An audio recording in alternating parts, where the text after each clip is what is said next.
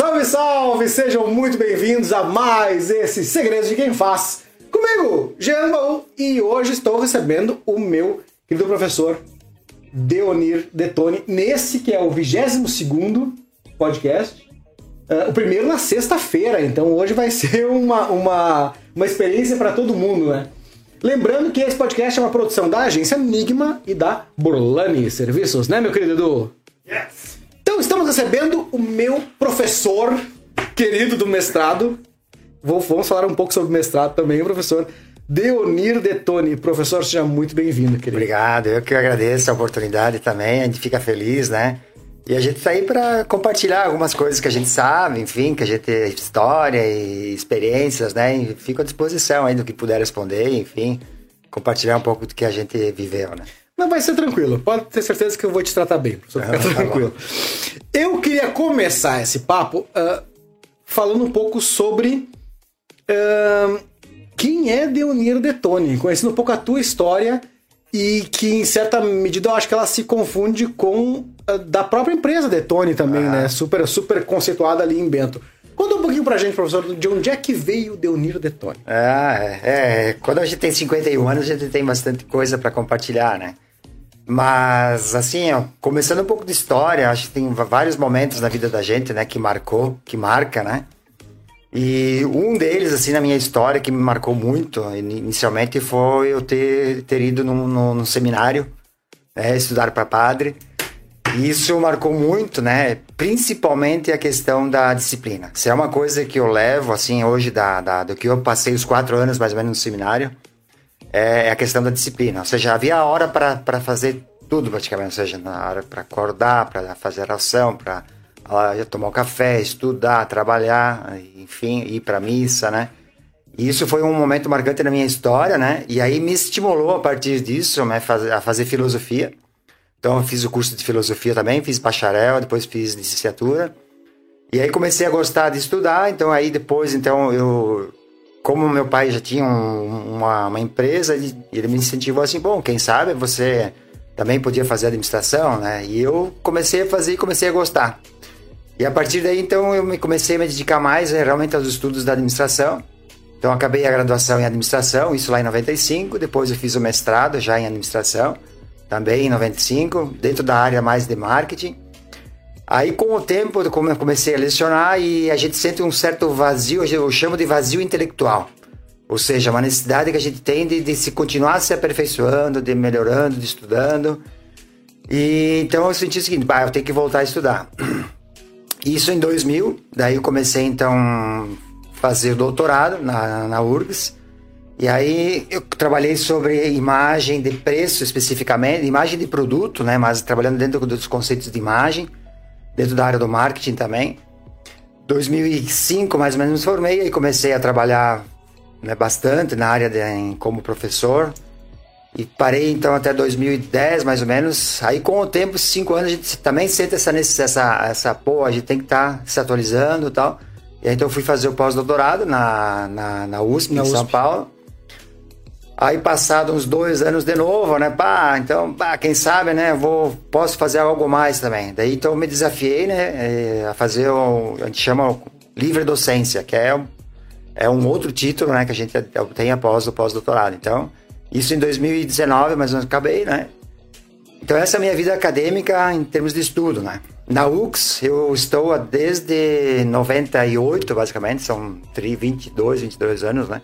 Como professor, como pesquisador, então me identifico muito lá.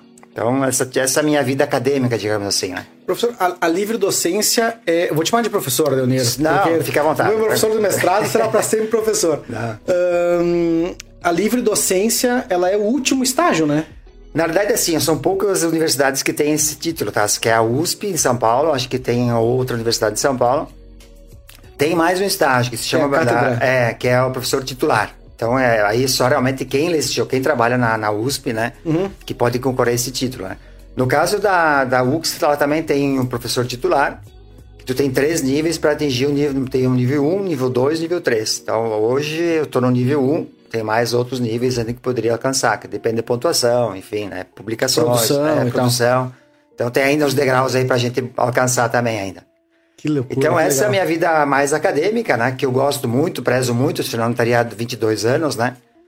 E paralelo a isso, então, também a gente tem a vida mais profissional, digamos assim, mais ah, ligado ao empreendedorismo, né? Então, desde 95, então, eu a, assumi a, a gestão, que era antes feita pelos meus irmãos, né? Na metalúrgica Detone. Então, desde 95 que eu continuo, traba, trabalho nessa empresa, na metalúrgica Detone. E o que, que ela faz? Faz componentes para esquadrias de ferro, né? E ela foi, ao longo do tempo, né, agregando outros produtos. Tá? Então, isso a partir de 95, depois a gente.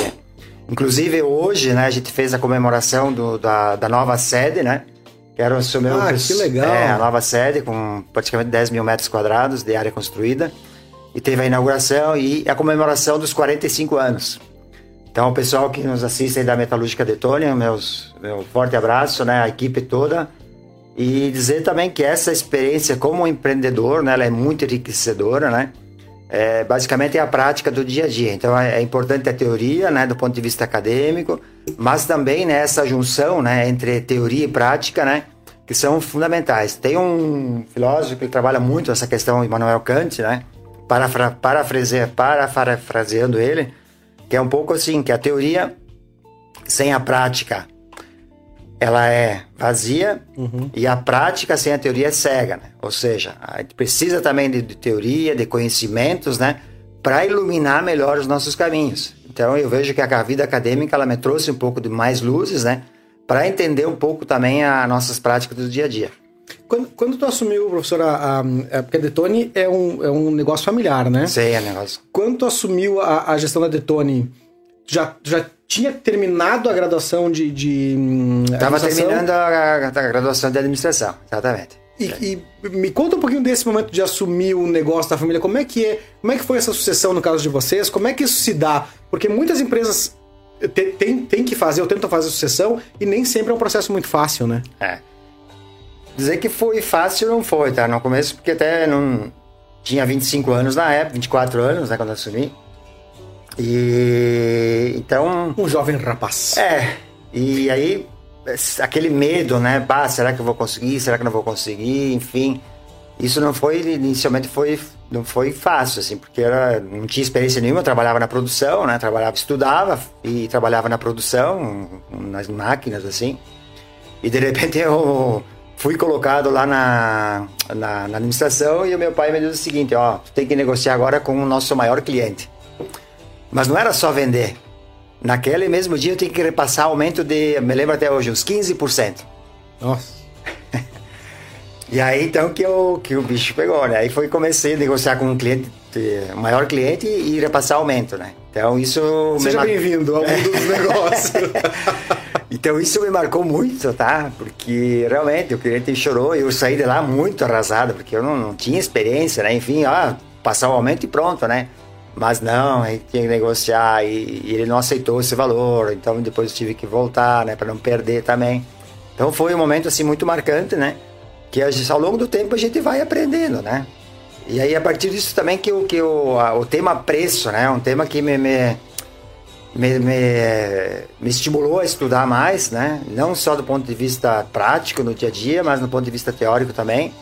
Estudar um pouco de algumas nuances, estratégias de preço, né? e, e como o preço é percebido pelas pessoas. É, não que, que o estudo teórico né, foi foi é, decisivo nisso, né? Mas ele nos ajuda bastante, né? A entender um pouco essa temática do, do tema preço.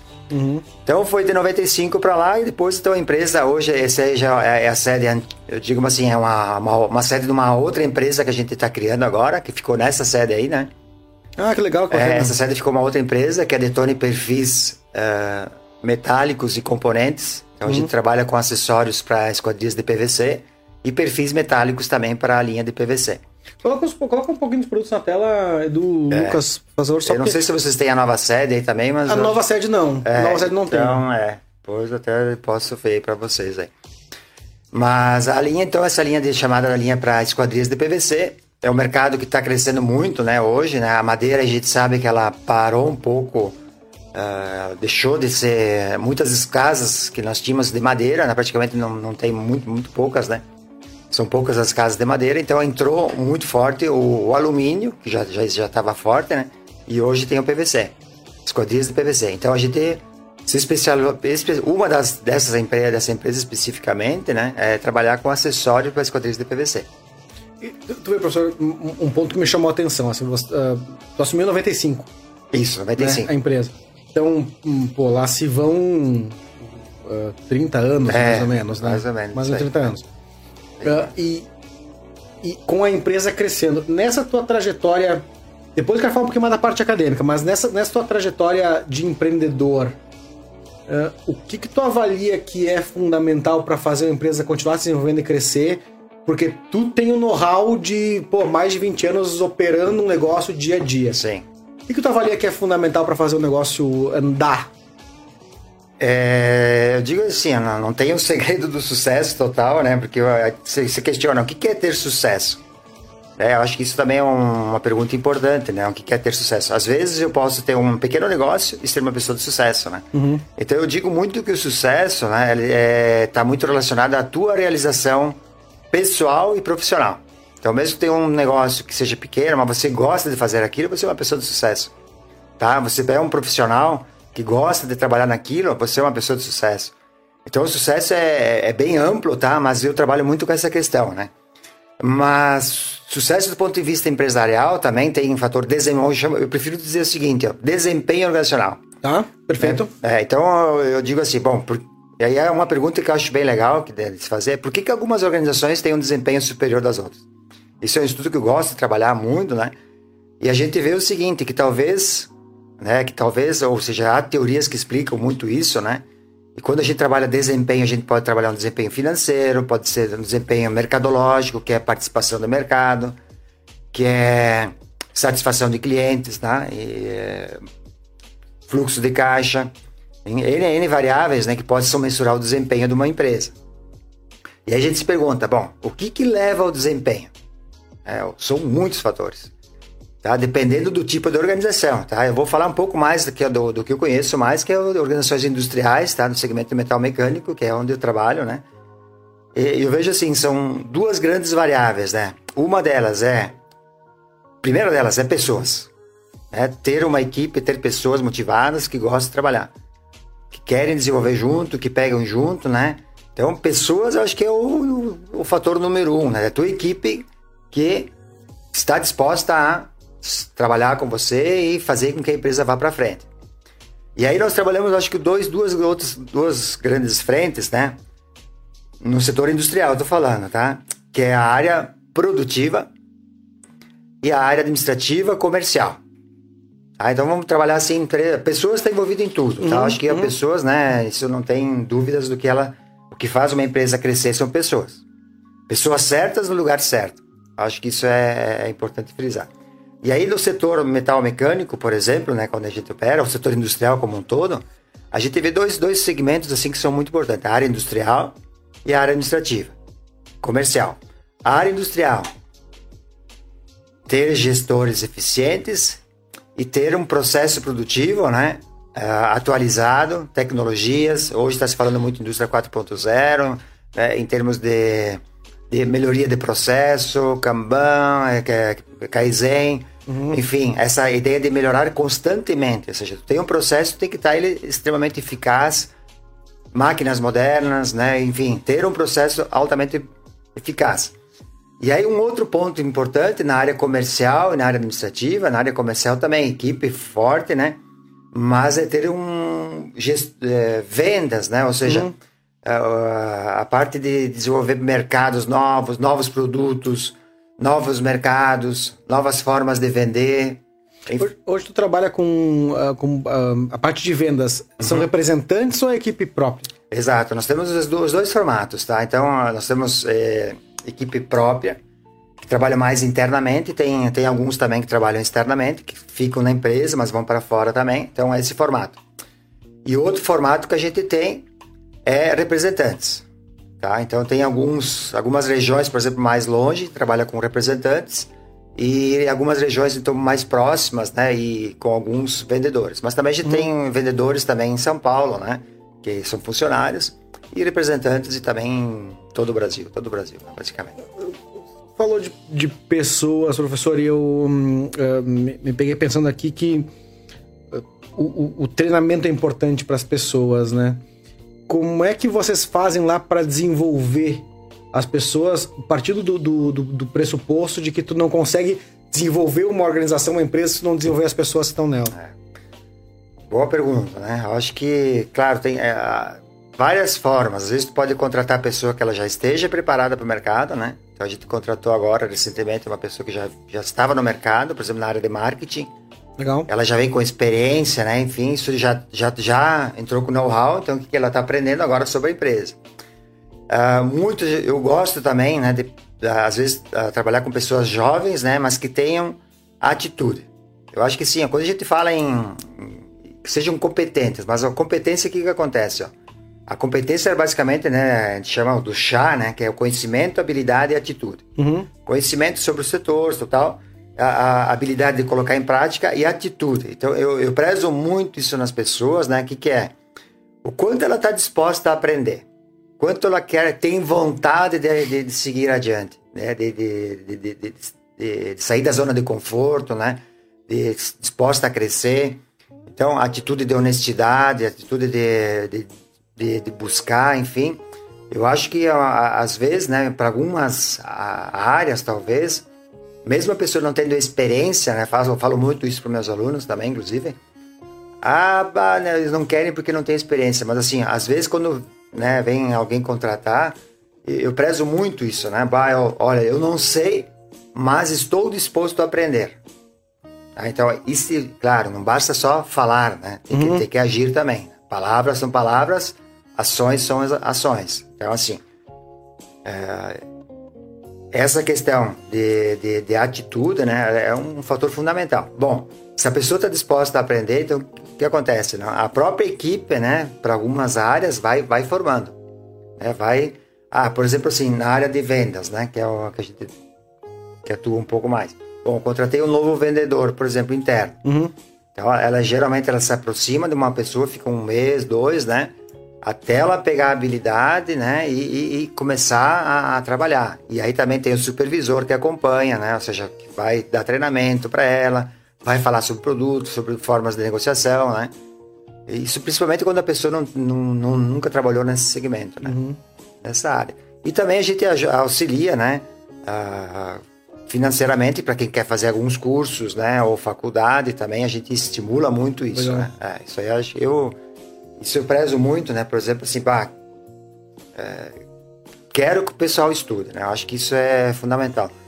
É, tem, tem uma regra que eu acho que é legal é o seguinte, às vezes assim, ah, não significa que estudar vai, você vai se tornar mais rico, né? ou uma pessoa de sucesso do ponto de vista financeiro.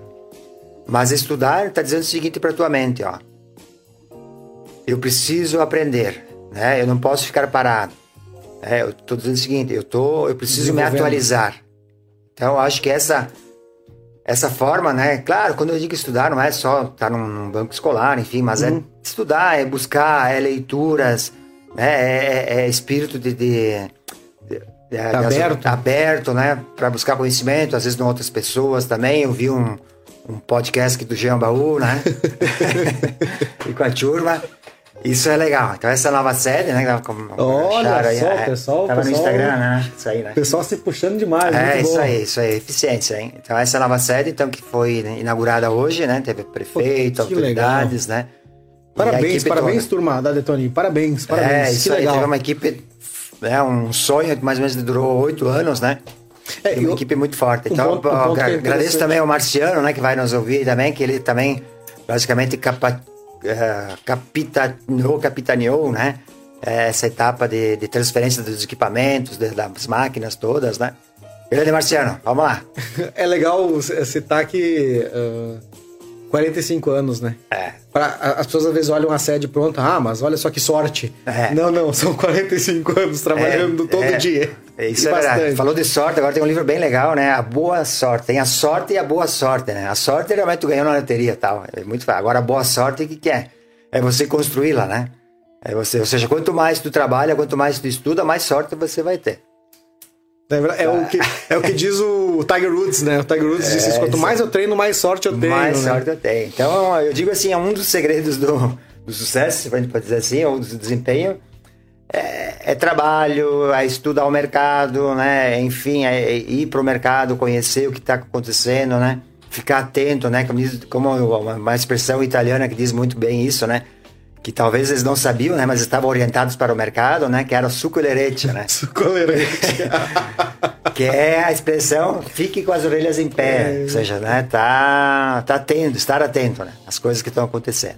Perfeito. Sabe que é, esse ponto é um ponto interessante, porque, enfim, eu construí algumas empresas e uma das perguntas que sempre faço é: quando foi a última vez que a tua equipe de vendas teve um treinamento, participou de um treinamento? E muitas vezes a resposta é nunca, uhum. ou a resposta é, ah, faz uns nove anos, sei lá. E aí, você não pode esperar ter um grande desempenho em qualquer setor se não passou por treinamento, não foi numa feira, não, ah. não estudou, não fez uma pós, não fez alguma coisa, é muito mais difícil se atualizar, né? Porque, a, a, pelo menos a, a, minha visão, assim, a, experiência. A experiência vale, mas cada vez mais tem que tá, estar tá alinhada com a atualização. Exatamente. Né, professor? Concorda com isso? Porque concordo, senão concordo. a tua experiência de. Mas a experiência de 20 anos atrás, ah, não, sim, talvez sim. uma parte dela não serve mais hoje, porque o mercado mudou a, a, forma como se consome mudou, tem a internet. A internet está mudando a internet também. Exatamente. Né? Então, uh, quanto mais. Eu concordo plenamente com isso. Tem que estudar, tem que, tem que avançar. Eu gostei muito da expressão vazio intelectual. É. Me identifiquei, achei muito bom. é, eu acho que é essa questão, né, da, de, de, estar se atualizando, né, de estar buscando, enfim, de se aperfeiçoando, né? A gente usa muita expressão lá, por exemplo, de sair da zona de conforto, né? Então, às vezes a zona de conforto ela é, ah, ela é, ela é terrível, né? E de certa forma, né, um pouco a pandemia ela nos trouxe isso muito. É, ou seja, eu, por exemplo, é, eu era uma pessoa que todo mês viajava, né? visitar um cliente no mercado, assim por diante. Então agora praticamente faz quase um ano que a gente não sai, né? Evitando. Mas agora já estamos começando de novo. A equipe está viajando, está indo para o mercado, está estudando o mercado novamente, né? E, e, queira ou não queira, né? Só, ah, tem várias, várias formas, né? Tudo bem, o home office, né? Isso que a gente está fazendo agora acho que é um, um, grande ganho também, muitas pessoas podem visualizar, né? Enfim. Uhum. Mas estar no mercado, né, e, e, e, ver o que está acontecendo lá, ver o que produto o cara está comprando, está usando, né, como é que está a loja dele, quais são, né, como é que é a movimentação, isso coisas que às vezes, né, a, você, você não vê no telefone ou mesmo numa, numa live, né. Uhum. Então, olha lá, eu vejo Esse que cheiro do lugar, é, assim, exatamente. Do, do cliente, então, né? então, são várias, claro, são vários tipos de negócios, né? Acho que tem negócios que com certeza, né, funcionam, né? Mas estar no mercado ainda, né, eu vejo que é uma é algo importante, né, que é conhecer para poder trazer informações dentro da empresa, né, e fazer fazer algumas mudanças, enfim, melhorias.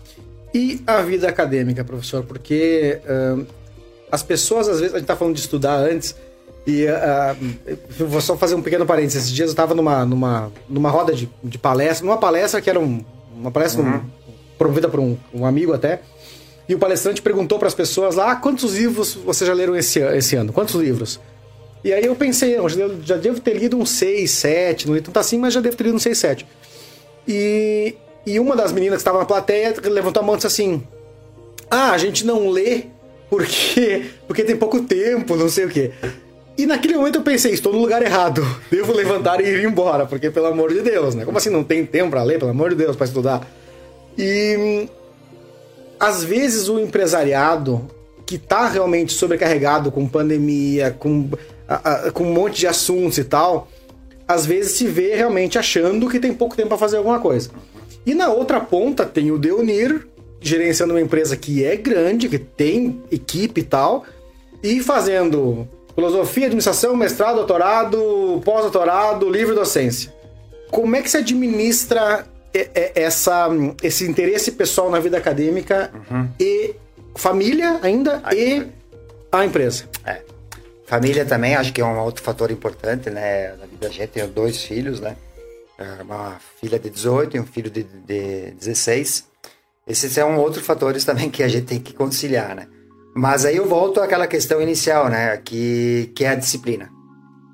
Então, isso é uma coisa que eu trago, trago muito na minha vida, né? Que é justamente disciplina. Então, às vezes, o que acontece? A gente. Bom. E outra questão, né? Que a gente chama. Uh, é, é, focar aonde você. Tem uma expressão que diz: viver é concentrar toda a tua força e inteligência para o que é essencial no momento presente. E aí você pergunta: o que é essencial no momento presente? Neste caso, agora, aqui agora, o essencial é estar com o Jean né, compartilhando algumas, algumas falas, algum conhecimento aqui com você. Então, é, e, e, é justamente isso, né? É, é disciplina para se programar. Bom, o que, que eu tenho que fazer hoje? Ah, eu tenho que fazer isso, isso, isso, aquilo. E tu se disciplinar, bom, eu tenho que fazer isso. Eu posso, bom, não significa que não tenho que ter os meus momentos de prazer também. Uhum. Mas eu posso estar isso na minha, na minha programação também. Tá, é bom, quero sair para tomar um café com os amigos, por exemplo. Opa, beleza. Posso também fazer isso aí. Então eu vejo que o, a conciliação disso tudo dá-se pela disciplina, tá? E, e, infelizmente hoje, né, há muitos é, há muitos meios que fazem com que a gente se disperse muito.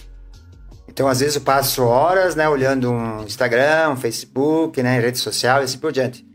E aí você pergunta, bom, o que que isso trouxe de crescimento para mim. Até, claro, tem muita coisa legal. Acho que isso não dá para. Inclusive, é isso, é legal, né? Mas.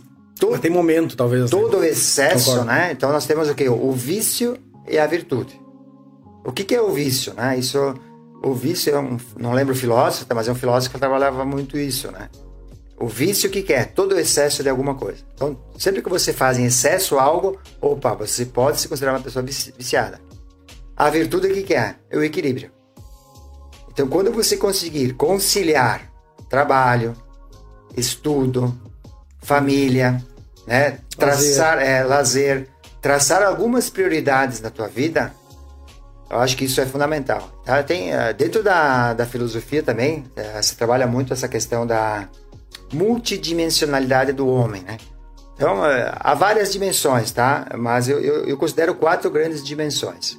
Uma delas a física, a segunda dela a cognitiva, a terceira dela a emocional e a quarta espiritual. São quatro dimensões. Então, dimensão física. Como é que eu estou cuidando do meu corpo? Alimentação, esporte. Exercício. Então, às vezes assim, bom, esporte, não preciso fazer é, três horas por dia para ter, né, para ficar sarado, mas eu para a saúde eu preciso de quanto? Eu preciso de umas 4 horas por semana, 3 horas por semana. Beleza? Beleza. Como é que... se organizar para isso. Mas, professor, é que se fizer esporte, quebra o dedo, professor. Daí, isso faz parte também, né? Não, só, só, porque quando o Deus chegou aqui e contou que quebrou o dedo andando de bicicleta, é, né? Isso, Praticando isso. Praticando speed, é. bicicleta speed e tal. Físico. Vamos lá, cognitivo quanto eu gasto do meu tempo, né, para buscar conhecimento, para ler, né, enfim, ter essa, essa questão que a gente trabalhou muito. Terceira dimensão emocional, aí entra a questão de relacionamento, família, amigos, né, essa questão de, né, de o próprio também o, o, equilíbrio emocional das pessoas, nossa, né, de cada dia. E uma outra dimensão que eu acho também importante, né, é a espiritualidade que aí a gente pode trazer na fé, né? acreditar em algo superior a nós, no caso Deus, né? como algo superior, ou mesmo né? Um, uma religião específica que nos direcione a ter fé, é, é, também uma questão importante. Então, físico, cuidar do corpo, cognitivo, da mente, é, emocional e espiritual. Eu acho que essas quatro dimensões, é, não significa que eu consiga atingir essas quatro dimensões, né? uhum. né? senão eu estaria no estado de nirvana, né? já estaria indo para Mas é uma caminhada. Eu acho que é uma caminhada de buscar o equilíbrio, a virtude e a disciplina. Eu acho que assim, disciplina, equilíbrio nas coisas, a gente consegue avançar uh, ah, para o sucesso que quer. É uma busca, né? O sucesso não é um estado, né? Um horizonte. É, é um horizonte que a gente tem de a busca da, da, de certa forma ser feliz, né? Ou seja, buscar a felicidade como algo, né, que nos, ou seja, não é estar toda hora rindo, mas o estado é bom. Eu estou bem de bem comigo mesmo, tudo bem com a minha família, tudo bem com, com, com o mundo, né? Enfim, eu acho que isso com o trabalho, enfim, eu acho que isso é, são, são fatores né, que nos, nos ajudam a viver melhor. Que legal, eu, eu, eu vejo que a, claro, também foi a tua primeira graduação, né, professor? Mas quanto a filosofia uh, in, in, impacta no, na, na, na, tua fala, exatamente impacta na, na tua rotina, no, é. no, teu modo de pensar as ajuda, coisas, assim, né? É. A filosofia é sensacional, é, incrível. Ajuda, ajuda muito. Acho que isso. Eu sempre friso, né? Acho que teve a filosofia, né? Enfim, que ela nos ajuda a ver o mundo um pouco de forma diferente, de forma holística, né? Mas não significa que eu tenho que fazer o curso, mas há, há leituras que nos, nos levam né? a, a, isso, né? Claro, ah, você me pergunta, bah, se voltasse no tempo faria a mesma coisa? Não, é impossível, né? Uhum. Impossível. Uhum. Então, assim, ó, uh, claro, o que eu fiz faria diferente? Provavelmente sim, né? Mas acho que cada tempo tem o seu tempo, né? Uh, hoje não é melhor, eu digo assim, uh, ah, mas naquele tempo, né, o narcisismo, o, o não é bem narcisismo, é um termo, mas assim... Sim, sim, o é, saudosismo. Saudosismo, assim, ah, sempre foi melhor Ah, naquela época era melhor, bah, tu vê, né, até hoje eu tava mostrando umas fotos, né, eu tirava nota, por exemplo, com a máquina Olivetti. e aí vocês me dizem que tirar nota com a máquina Era Olivetti bom. Era bom. Naquele tempo sim era bom. Né? Então é, é, é, muito relativo, né? Ou seja, cada época tem as suas, as suas coisas boas e coisas mais difíceis, né? Eu acho que cada época tem que ser, né? Vivê-la. Sabe que eu ouvi uma, um, um eu vi algum palestrante, alguém na TV, enfim, eu vi em algum lugar alguém dizendo, talvez até foi Cortella, dizendo que as, as, as gerações mais velhas, que vão ficando mais velhas, sempre dizem que era melhor naquele tempo. É.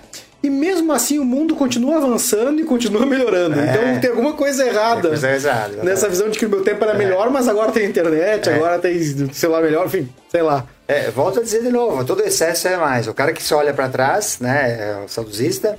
O cara que só olha para frente também é, é, é, cria ansiedade demais, uhum. né, muita ansiedade. E, então é esse equilíbrio. Então eu, eu sempre uso a expressão assim: eu olho para o passado e compreendo a vida né? Eu olho para o futuro e direciono a vida, né? Com objetivos tal, tal. Né? Olhar para frente. E eu olho para o presente e sou grato pela vida, né? Vivo a vida, né? Eu acho que é isso que é importante, né? Muito legal, que é, bacana. Viver é concentrar toda a tua força inteligência para ganhar essencial no momento presente. Que demais, que demais.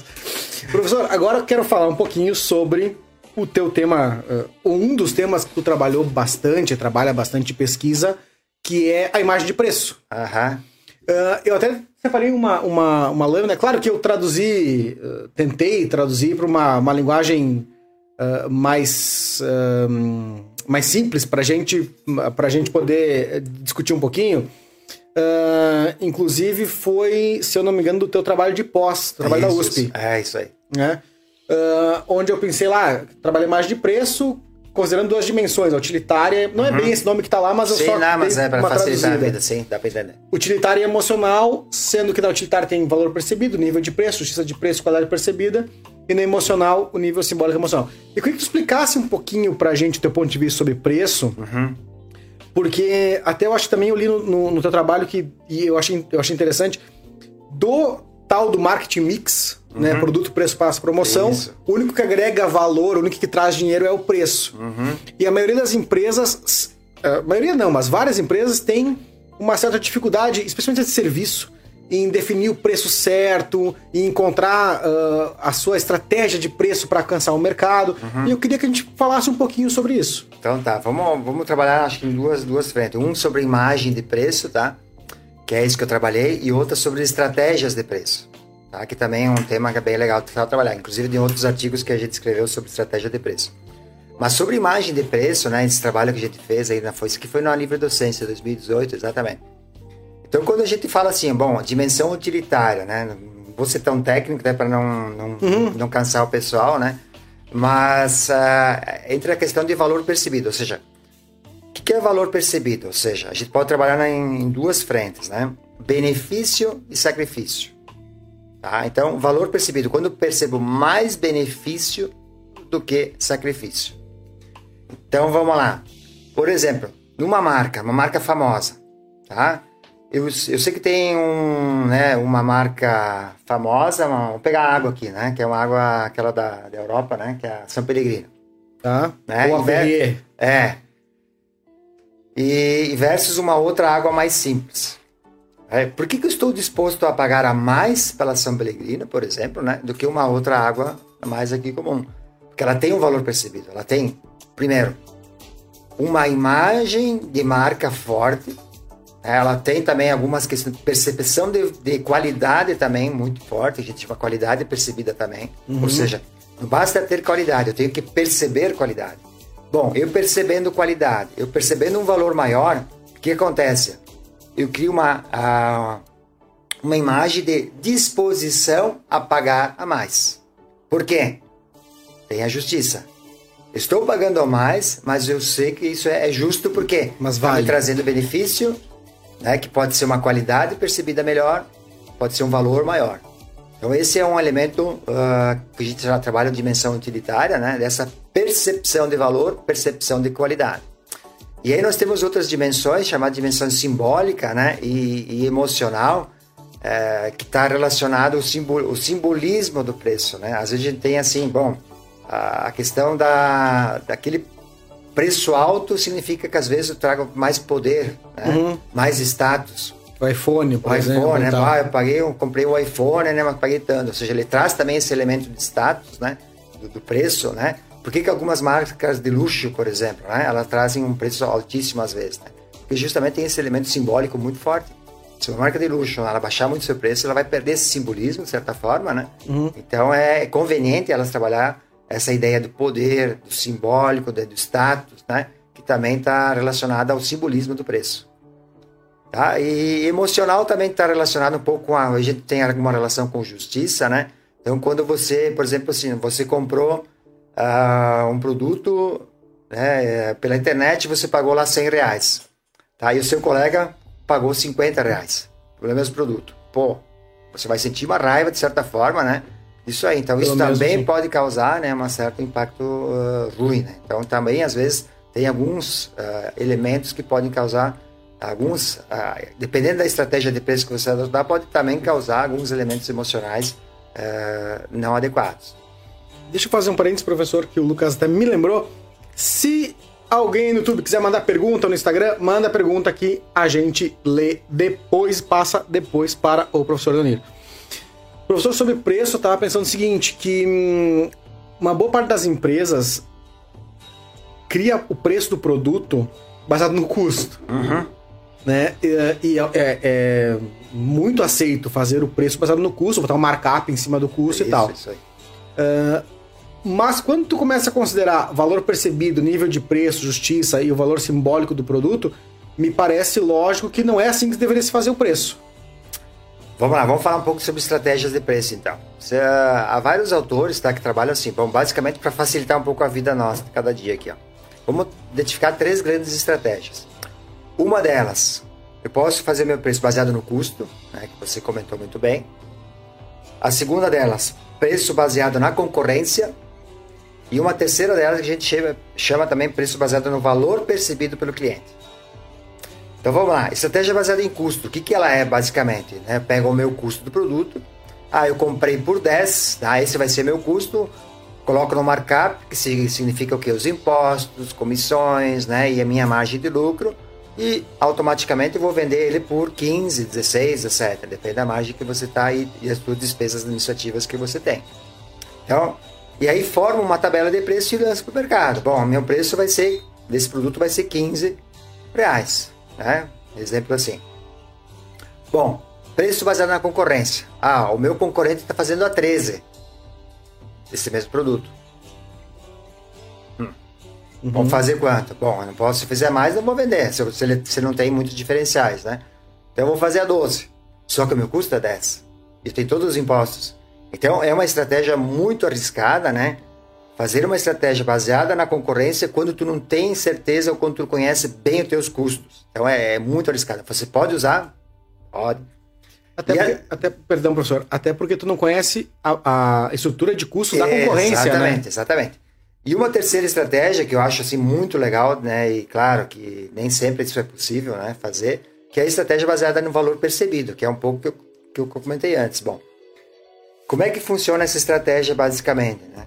Bom, eu tenho um produto que ele tem algum diferencial competitivo. Ah, ele tem algo a mais do que os meus competidores têm. Ou, digamos assim, ele satisfaz, né? Eu, eu, eu gosto da expressão assim, bom, ele atende melhor as dores do meu cliente. Uhum. Então, Às vezes pode ser um produto com uma qualidade técnica melhor, tá? Às vezes pode ser um produto que tem uma marca mais forte. Então, tem vários, vamos, vamos chamar assim, ó, dentro do, dessa questão de deformação de preço. Tem os fatores tangíveis de um produto ou serviço, tá? E fatores intangíveis. Então, fatores tangíveis que pode ser qualidade técnica do produto, tá? Ele tem uma durabilidade melhor, né? Ele tem um, alguns aspectos, né, que justifiquem que ele realmente, né, ele é, ele é melhor, ele é melhor ele é tecnicamente, né? Então, e aí, bom, aí eu realmente posso, né, trabalhar com preço chamado preço-valor, que ele está agregando algo a mais do que os outros meus competidores, tá? Um outro elemento chamado também elementos intangíveis, que pode ser o quê? Está relacionado com a marca, por exemplo. Tá? Uhum. Se eu tenho uma marca reconhecida no mercado, ou um site reconhecido pelo mercado, bom, eu posso também, né, usar isso como um elemento para possivelmente cobrar algo a mais. Por quê? Marcas fortes geram confiança. Ah, então, sites, por exemplo, né? sites, bom, geralmente compra em sites que você conhece, né? tem mais certeza do que você é, mas até você está disposto a pagar um pouco a mais porque ele vai te dar segurança, na certeza uhum. que você vai receber o produto que você comprou. Então, assim, essas três é bom. Aí você pergunta, bom, quais das três é melhor? Posso usar as três? Posso, tem que mesclar ela. Bom, a estratégia de custo sempre tem que ser levada em conta, né? Porque eu tenho que conhecer realmente qual é o meu custo, né? Para mim saber se eu posso, de repente, oferecer baseado na concorrência ou no valor percebido. Então, conhecendo o meu custo né? e conhecendo principalmente os meus diferenciais que eu tenho em, em relação a, a, aos outros produtos do mercado e também percebendo o seguinte, o que, que esse produto pode agregar a mais né, que, o meu, que, que o meu cliente esteja disposto a pagar a mais, às vezes, alguma coisa, né? ou seja, um valor adicional. E, e, nessa questão de preço também, né, é importante estar atento ao que, né? Estar atento ao, ao mercado, o que, que, está acontecendo. Então, nós passamos a, a, num período assim que alguns setores, por exemplo, a, a carência de matérias-primas. Tá? Então, empresas que tinham estoque, por exemplo, né, elas conseguiam cobrar mais, porque aí entra a questão do atendimento, que também às vezes pode ser um outro elemento intangível que justifique você ter um, um, preço de estratégia de preço baseado em valor, ou seja, por quê? Você tem atendimento, você atende bem o cliente, você não deixa é, é ele sem o produto, você é, tem estoque para atendê-lo, né? Você tem uma pronta entrega. Tem elementos também que justifiquem, né? Você ter um valor às vezes maior do que o teu, do que o teu competidor. Tá, professor, mas, mas aí, se vamos supor que eu resolvo adotar a estratégia de valor percebido. Me, me parece aquela onde eu conseguiria, no meu preço, ter uma maior margem de lucro. Exatamente. Uh, isso não acaba esbarrando na concorrência? Porque, uh, me corrija se estiver errado, o uhum. consumidor, seja ele qual for, ele talvez tenha um limite que ele está disposto a pagar. Uhum. E como é que tu afere esse limite pensando assim, eu, eu, eu posso, vamos supor, eu tenho uma marca interessante, eu tenho algumas vantagens competitivas, eu quero que o meu preço opere no teto do que o consumidor hum, pode pagar. Uhum. Como identificar esse teto? É. É, a gente chama assim disposição a pagar, né? Quando ele está disposto a pagar a mais. Então a gente, eu já fiz algumas pesquisas, inclusive, né? Por exemplo, com produtos orgânicos, né? É, gente, sim, é verdade, é, me lembro, no é, mestrado é verdade. É. Perfeito. Então é, é, justamente essa pergunta aí, né, que a gente faz. Quanto disposto você está a pagar, disposto a pagar a mais, né? Por um produto orgânico, por exemplo. Então, geralmente as pessoas estão dispostas a pagar até 10% a mais. Uhum. Tá? Então, assim, claro, quando a gente fala valor percebido, né? É, justamente essa pergunta é muito pertinente porque é o seguinte, é, é importante salientar o seguinte, quanto disposto, né, o meu cliente está tá, tá disponível, né, a pagar a mais do produto. Então, 5%, 6%, 7% a mais. Então, isso às vezes o próprio cliente te, ele te responde isso aí, né? Olha, até 5% a mais eu pago por você porque você tem uma entrega legal, eu tenho um bom relacionamento, né? Enfim, tenho uma, uma boa parceria com você, o teu produto também é, é legal, atende. Então, isso tem que cuidar muito, né? Eu acho que a pergunta é, é justamente isso. Eu não posso sair colocar o preço que eu quero, né? Porque senão eu não vou conseguir também é, ter a demanda para aquele produto. Então, geralmente a gente faz assim, uma curva, né? É, que ela atinge um ponto máximo, depois se você aumentar, então eu coloco muito assim num, num, numa curva, né? Uhum. O preço em termos de lucratividade, é, preço, lucratividade. Preço muito alto, a tua lucratividade também vai baixar, porque você vai vender pouco, tá? E, e preço muito baixo também, a tua lucratividade vai ser muito baixa. Então nós temos um, um ponto de equilíbrio. Qual que é o preço ideal, né, que eu posso vender para que eu não tenha um desempenho, ou seja, uma lucratividade realmente de, de acordo com, com que é o meu objetivo da, da organização. Então é justamente identificar este ponto, né, de disposição a pagar a mais no meu mercado que eu tô, no mercado de cada um, né, que é importante identificar. Quanto por cento a mais? Bom, aí depende do segmento, né, do setor uhum. que, que as empresas estão. Né. Especificamente no nosso, e às vezes, às vezes os clientes estão dispostos a pagar de 5, mas geralmente não mais que 10%. Assim, bem... De maneira linha é, geral. É, por exemplo, eu digo alimentos orgânicos, idem, né? As pessoas uhum. estão dispostas a pagar um pouco mais. Mas aí tem outros fatores também que podem interferir nisso, tá? Que é oferta e procura. Então uhum. nós passamos aí uma, uma época, né, que havia careia, a falta de matérias-primas no mercado. E os clientes diziam o seguinte: eu tenho produto, tem. Quanto tá bom? Ah, manda. É, então, ou seja, havia pouca oferta para muita procura, muita demanda. E aí, então, né? Os preços foram disparados. Só que agora a gente está entrando num ponto chamado assim, ponto normal, que era uhum. o que era antes, que é o ponto de equilíbrio, ou seja, a, as matérias-primas estão sendo entregues, né? De certa forma, há uma estabilidade um pouco nisso, e está voltando novamente, né? O meu pessoal da equipe de vendas aí tá, sabe disso, né? Turma aí, Bruno, Christian e André, né? A turma toda da equipe aí sabe disso aí, né? Que a gente agora está numa briga crescente de, de realmente de, de, preços, né? Para, né? Para porque o, o, mercado agora está se estabilizando, então uh, as matérias-primas estão um pouco mais estáveis. Algumas delas, falando isso em termos de aço, né? Uhum. Uh, ainda outras que estão ainda estão aumentando. Então essa briga agora está tá novamente né, por, por preço. Então, Professor, eu quero fazer um intervalinho para a gente fazer a segunda parte. Mas eu quero deixar uma pergunta uh, para a gente tratar na, no, próximo, no próximo bloco. Uhum. Que a pergunta é a seguinte: se você já tem uma matriz de preço, já tem uma tabela de preço estabelecida e hum, até reconhecida pelo consumidor de certa forma, uh, como mudar uh, os teus preços pensando numa estratégia de valor percebido? Uhum. Mas daqui a pouco, depois do nosso intervalo. Estamos de volta nessa segunda parte do Segredos de Quem Faz, esse bate-papo de altíssimo nível com o meu professor querido Deonir Detoni. Professor, eu falava no bloco anterior que te fiz uma pergunta. Se a empresa já tem uma matriz de preço, a gente falava de preço antes, uhum. como, que, como que pode ser feita uma mudança de preço para não assim, não, não afrontar, vamos dizer assim, o consumidor que já conhece aquela matriz de preço que a empresa aplica. Sim. A ideia de ter uma tabela de preço, né? Então, claro, a gente chama um pouco assim, ó. Uh, até algum tempo atrás, realmente, fazia o custo, botava o preço de venda, né? A margem de lucro e fazia a tabela de preço, né? E lançava isso no mercado. Bom, é assim e tal, tem que seguir isso aí. E a gente percebe agora que essa dinamicidade do mercado, né?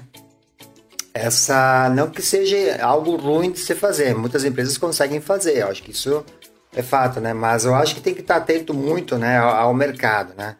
A, aos teus competidores, né? inclusive empresas grandes fazem isso, né? Eles uhum. têm uma tabela, só que é o seguinte, né? Ela precisa ser ajustável para cada tipo de cliente. Né? Então a tua estratégia, bom, uh, no segmento que a gente atua, por exemplo, assim, bom, uh, quem tem mais volume, por exemplo ou o tipo de segmento que ele atua, a indústria, comércio, né? A, a, região também é importante, ou o tipo de cliente que eu vou, que eu vou atender. Então, eu acho que é muito o seguinte, um preço, daí a gente chama também uh, segmentação de preço, né? preço, às vezes, né, ajustável para cada segmento que eu vou, vou trabalhar. Então, se o cara tem um volume maior, né, a empresa que estou trabalhando, um volume maior, ou tem uma parceria melhor, ou seja, uma, uma, um cliente fiel, digamos assim uhum. né? Que ele mantém as compras contigo, tal, tal. Então, às vezes é possível, né? Essa tabela ser ajustável, ser, ela ser flexível, né? De acordo com as características do teu, teu cliente. Acho que isso é, a gente chama um pouco dessa dinâmica de formação de preço. Né? Por isso que eu, claro, não vou dizer que lá na nossa empresa não tem uma tabela de preço, né? Mas há, há muitas negociações, né? Para cada tipo de cliente, Volumetria. né? O volume, né? Parceria que a gente tem. Então, isso é, é, é muito importante, né? Ou seja, tu, eu, eu acho que o importante assim, ó, é olhar o teu cliente. Né? Quais são, o que, que ele precisa. Uhum. É, e, e, ajustar, não que tu tem que, é, não, não significa cobrar a mais né, dele, mas assim, cobrar o preço justo. A gente chama né, a justiça de preço, ou seja, como o teu preço é justo, né? Porque se você cobrar mais, vai trazer um elemento emocional negativo. Uhum. Tá? Isso é muito ruim, né? E, e, dentro de imagens trabalha muito isso. Para te construir uma imagem, tu leva anos, né? Mas para você destruí-la é, é, é, é, muito fácil, né? E você recuperar depois uma imagem leva muito esforço, né? Muito tempo do que você trabalhar de forma justa, né? Eu acho que isso é, é o principal fator. E, e, o, e o que, que tu pensa da, da, das empresas que aplicam a precificação dinâmica? Por exemplo, as empresas aéreas que a, precificação muda do, do, no, mesmo dia, uhum. muda com base em acessos. Pensa que isso, com base em algoritmos, enfim, também, é. pensa que isso é, é um caminho para as empresas ou a gente ainda está muito longe desse cenário?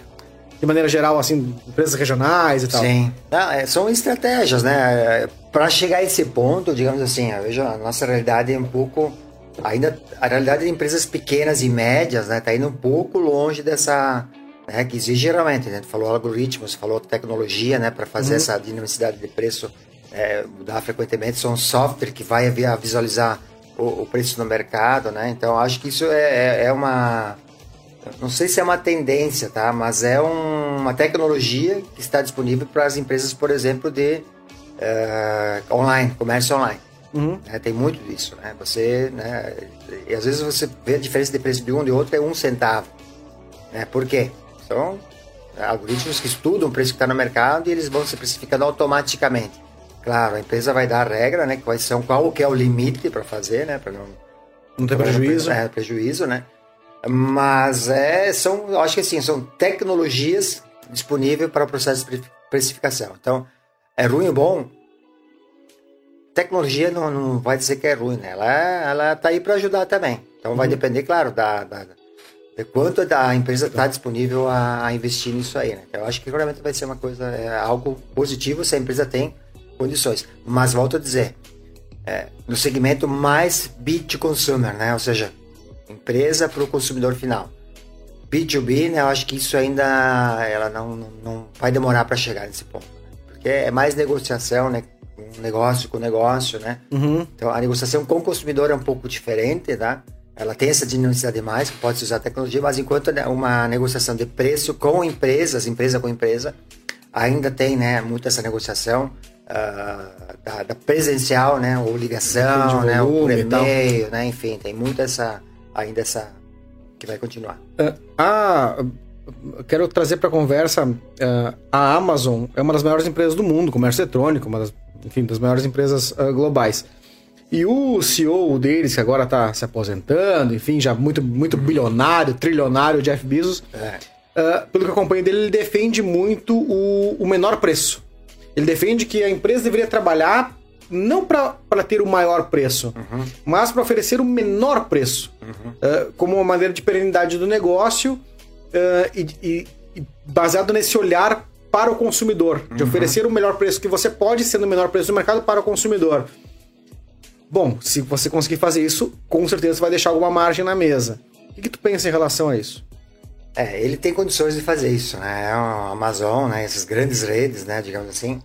Talvez estejam pensando mais em volume. E, e, aí tem outra outra estratégia. Não sei se é exatamente a estratégia dele, né? Mas no momento que você entra num site, né? Para comprar alguma coisa, algum estabelecimento, às vezes você eh, tem preços atrativos, né? Que atrai para você comprar aquilo. Mas tem também a estratégia, bom, o menor preço de alguns itens, mas em compensação você vai comprar outros itens que talvez tenham um preço mais que a gente chama mix, né? Uhum. Então atrai, né, uh, o menor preço de alguns produtos atrai para que você entre e possivelmente visualize outros produtos, né? E possa comprar. Mas é uma estratégia de menor preço, tem vários, né? Inclusive supermercados, né? Tem muitas estratégias Usa muito de, isso. É, de, de menor preço porque a estratégia deles é ganhar no volume. Né? Então, são estratégias diferentes, né? Eu acho, acho, que assim, não dá para definir assim qual que é melhor ou pior, né? Uhum. Dependendo do, do, do, fluxo, do objetivo da organização, do fluxo de caixa da empresa. Tá? Então, a empresa que está no, no, no, desespero, né? o fluxo de caixa, precisa fazer fluxo de caixa. Bom, se eu for pegar uh, no banco, eu vou pagar lá 1% ao mês, né? Uhum. 2%, sei lá, às vezes pagar, assim, bom, então vale a pena dar um desconto a mais para tentar sair, né? Ou seja, ter, fazer caixa para poder girar meu produto. Então, assim, tem, tem muito a questão do preço, da formação de preço, sobrevivência, né? Preciso vender para sobreviver. Tem essa questão do preço objetivo de, né, para me manter no mercado, para entrar no novo cliente, às vezes porque aquele cliente é importante para mim. Tá? Naquele um, novo mercado, mercado novo. mercado novo. Então, nesse item eu vou trabalhar porque eu quero ser visto como né, com um preço competitivo. Então vai muito assim da, da estratégia da organização? E quanto ela está né, disposta a, a, investir. O caso da Amazon, né, uma, é, e outras redes grandes aí, realmente, eles buscam volume, né? E justamente que eles entram no site, né? Seja... E como é que tu vê a prática de dumping? Que é a, a aplicação de um preço super abaixo do. Até onde eu sei isso, né? A aplicação de um preço super abaixo do, do da média de mercado para destruir os concorrentes, né? Uh, e tem muitas empresas fazendo que fazem isso. Uh, o, o, dumping em alguns países é, é, considerado uma prática hum, de anticompetitiva, né? Uhum. Uh, como é que tu vê essa estratégia? Olha, a empresa tem que estar muito bem calçada para isso, né? Isso não é, não é para aventureiros, né? Ou seja, tu querer assim, bom, eu tô entrando, no, tô entrando no mercado, não tenho muito recurso, querer fazer o preço menor é suicídio. A curto e médio prazo é suicídio, né? Agora a empresa sim, ela tem muito recurso. Né? E realmente ela quer tirar alguém do mercado. É, eticamente não acho, não acho legal isso. Né? Eu uhum. acho que tem que competir com, né, com as tuas armas, mas ser, tem que, claro, tem que ser competitivo, né?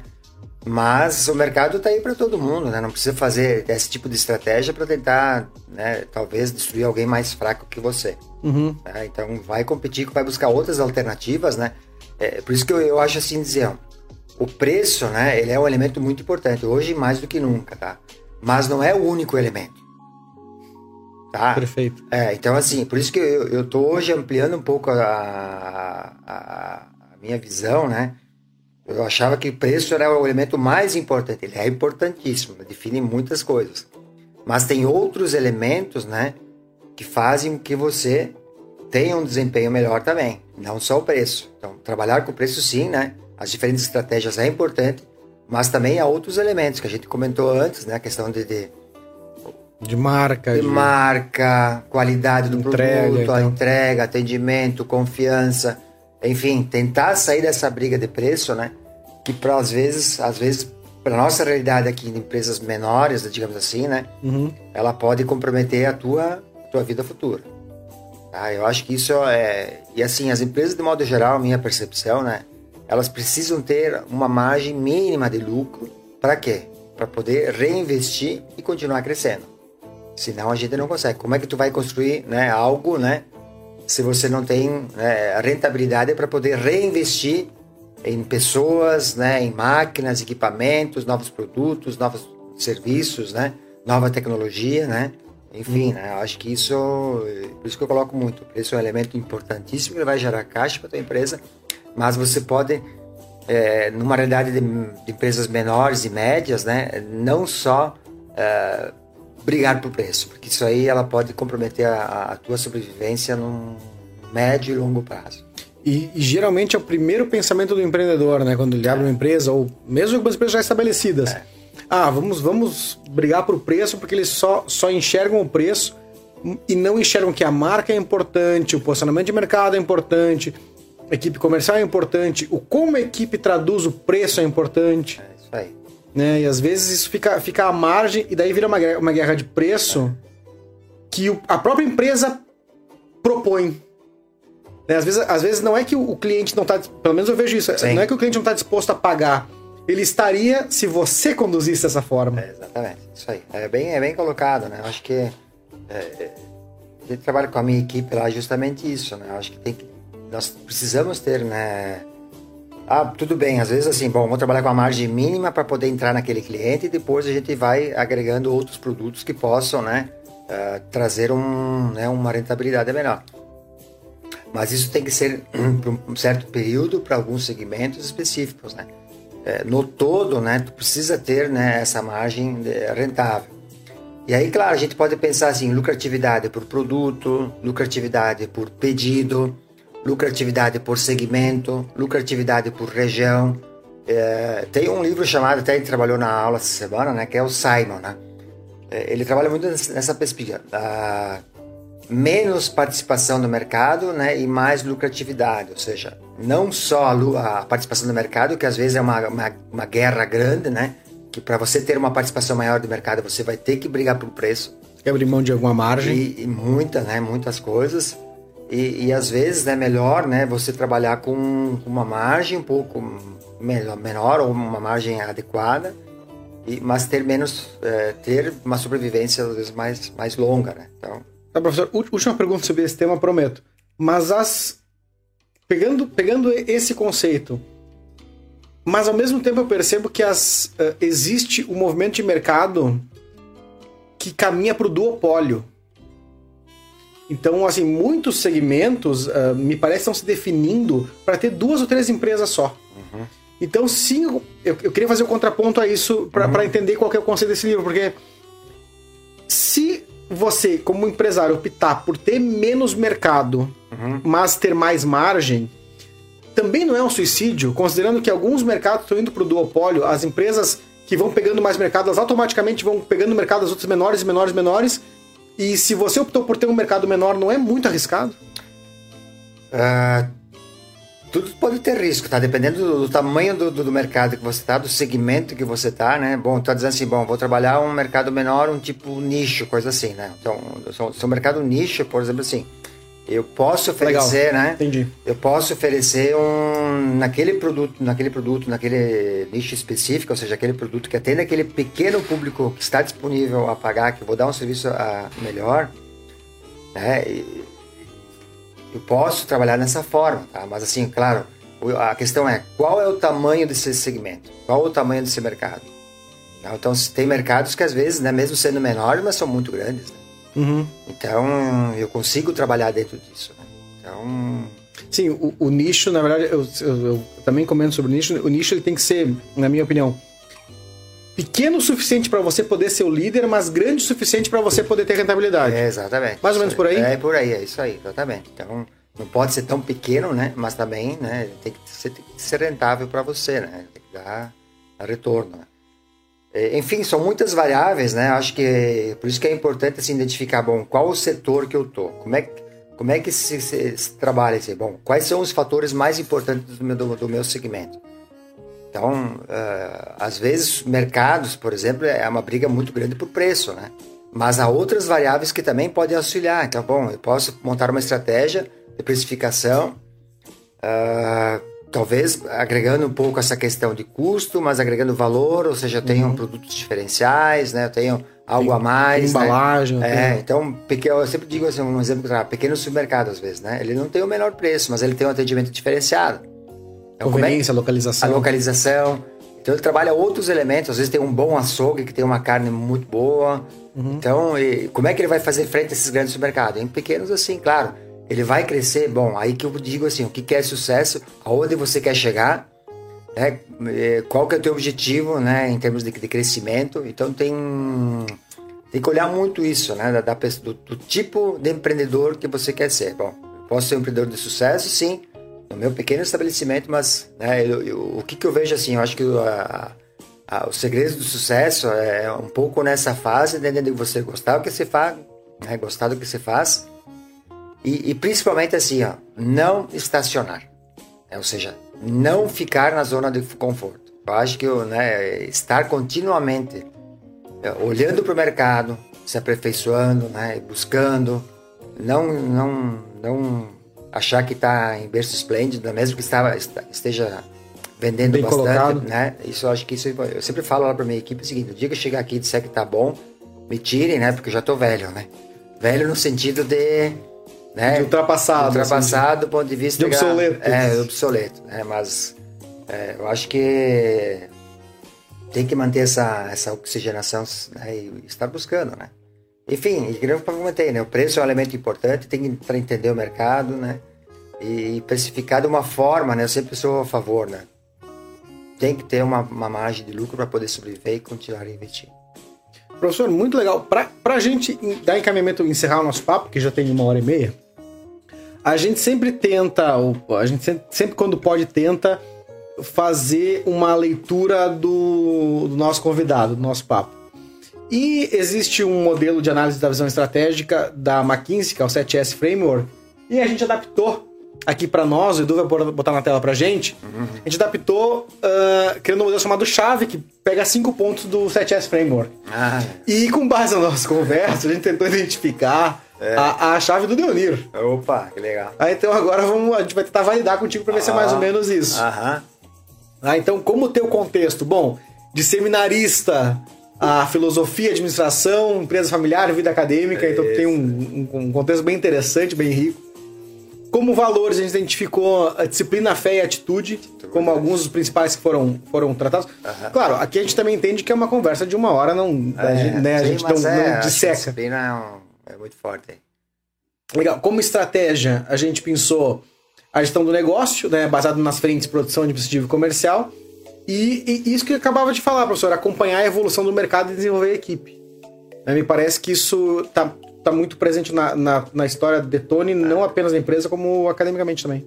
É isso aí, eu acho que a equipe, assim, na, na é, eu acho que para você crescer, né, você tem que ter pessoas boas do seu lado, né, que tocam o negócio junto, né, que você vá, né, mas olha, uh, eu, eu, eu, sempre digo, né, que eu sou, de certa forma, de treinador de futebol, né? Porque eu não jogo, jogo, tá, não, não tô, mas assim, é, jogo também, tá? Mano? Tipo, um jogador, um treinador é jogador, tipo assim. Mas é, ter a equipe que joga, que junto, jogue para você, tá lá trabalhando no dia a dia, né, enfrentando uhum. as dificuldades e tal, é, é o que dá a sustentação, né? Porque você sozinho você vai até um ponto. Se você não tiver pessoas é, competentes do teu lado, né, que estão dispostas a trabalhar junto, ah, você dificilmente vai avançar. Então, para você crescer, né, ou seja, se desenvolver e assim por diante, é pessoas. Pessoas que, que formar equipe, dar responsabilidade para elas, olha, vamos buscar, né, cobrar metas, ó, temos que atingir isso, vamos lá, vamos trabalhar junto, quais são as, as ferramentas, compartilhar ferramentas com eles. Eu acho que isso é eu considero assim, um, eu não cresci sozinho, eu cresci com, com ele. Eu acho que isso é, que para mim foi muito importante. Legal. Como habilidades, a gente a gente citou o enfrentar continuamente o vazio intelectual, é. a sempre se atualizando. É. E administrar o tempo com equilíbrio físico, emocional, cognitivo e é, espiritual. Isso acho que é legal isso aí, exatamente. A questão do, do equilíbrio, né? Acho que é, um, é algo muito importante, né? Esse vazio intelectual é uma expressão que eu uso, né? eu achei muito boa, é, muito boa. Eu usei nessa expressão quando eu fiz o meu, a gente chama um, é, um memorando, né, para na, que é um pouco a história da vida da gente, não é bem memorando, não esqueci o nome, mas mas é fazer um pouco da tua trajetória, né, como um uhum. todo, né? Ou seja, um histórico da tua vida, né? E essa palavra me, me, me, sinalizou muito isso, né? Por que, que eu estava fazendo né, a, a algumas coisas? Justamente porque a gente às, vezes tem que é, se preencher, né? Ou seja, está continuamente buscando. Né? Porque senão a gente não tem o, vazio emocional, né? Que é um pouco a depressão, e vazio intelectual, pô, eu preciso, né? Buscar, eu preciso conhecer, né? Enfim, buscar outras coisas, né? E hoje, hoje infelizmente, né, a gente tem muitos meios para isso, né? Então, é verdade. É, tem muita coisa. É verdade. É, e como atividade-chave, a gente citou o aliar continuamente a teoria com a prática, né? Aplicar uhum. a teoria na prática, a prática na teoria. Que isso eu acho muito interessante da, da tua carreira acadêmica também, professor, porque a gente vê, não com demérito, pelo amor de Deus, mas às vezes muitos professores de administração que não tiveram uma experiência de administrar alguma coisa, e aí a, a, a gente como aluno, tanto no mestrado quanto na graduação, a gente percebe a diferença de quem coloca a barriga no balcão. Uhum. Porque é diferente, é, é, a, a, teoria é importante, a prática é importante, as duas coisas são importantes, dois, né? É, os dois são. E o, o, trabalhar colocando as pessoas em primeiro lugar também, que, que tu estaste bastante, é, Danilo. Faz sentido? Sim, acho que tudo tem os dois lados, né? Eu acho que eu tinha um colega meu, assim, eu também, assim, é... a gente também não pode, assim, de certa forma, né? Eu acho que tem, tem, tem pessoas, assim, que são realmente teóricas, são pesquisadores, tá? E essas pessoas, elas são importantes para nos dar luzes.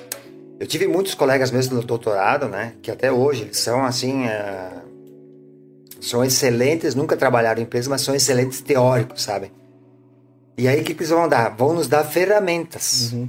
Né, já? Então, assim, eu acho que o. O excesso sempre faz mal, mas uh, eu acho que acontece. Um bom pesquisador, não, às vezes não precisa ele estar tá trabalhando lá, mas ele consegue ir pesquisar o que, que esse pessoal está fazendo, ler, ler isso, né? Uhum. E trazer isso para uma pesquisa de forma que outras pessoas podem acessar. Então a gente precisa desses teóricos, assim como a gente precisa de filósofos, claro. a gente precisa de, de, vários, né? E precisa dos práticos também. Tá? O que, que eu vejo do, do, um pouco crítico do prático só?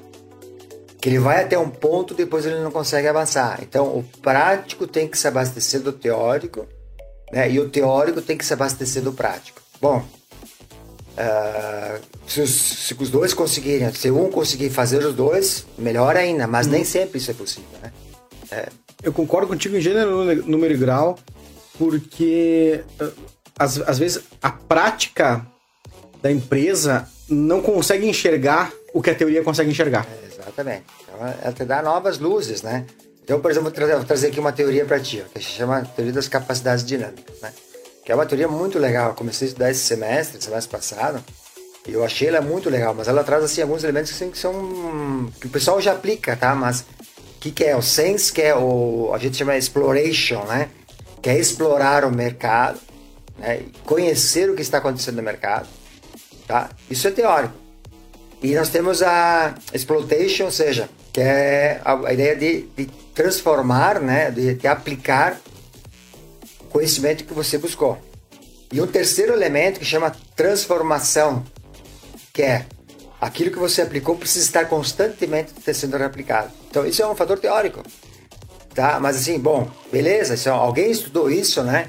Uhum. E, e, trouxe para nós. Vamos ler esse cara aí, ó, e vamos tentar trazer para nossa realidade. Bom, eu tenho que ir para o mercado conhecer, eu tenho que aplicar isso na minha organização e tem que estar continuamente reavaliando. Será que isso realmente é assim? Poderia ser melhorado. Então esse fluxo, né, por isso a gente chama capacidades dinâmicas, que é estar continuamente, né, melhorando, avançando, avançando, colocando em prática, melhorando. Né? Então é, acho que a gente precisa dos dois, né? Teoria e prática se complementam, né, e formam o conhecimento. Que demais. uh, professor, muito obrigado. Imagina, eu que agradeço, foi um prazer, né? Foi uma fala solta para mim, né? Claro que às vezes algumas coisas mais técnicas, né, fica difícil um pouco expressar, mas dizer que, é, que a gente tá aí, né, pra a gente sempre aprendendo, né, enfim, buscando. Que demais, que demais. E ficamos por aqui com mais esse segredo de quem faz. E, dê o seu like, dê o seu like uh, lá no YouTube, no Instagram, em todas as plataformas.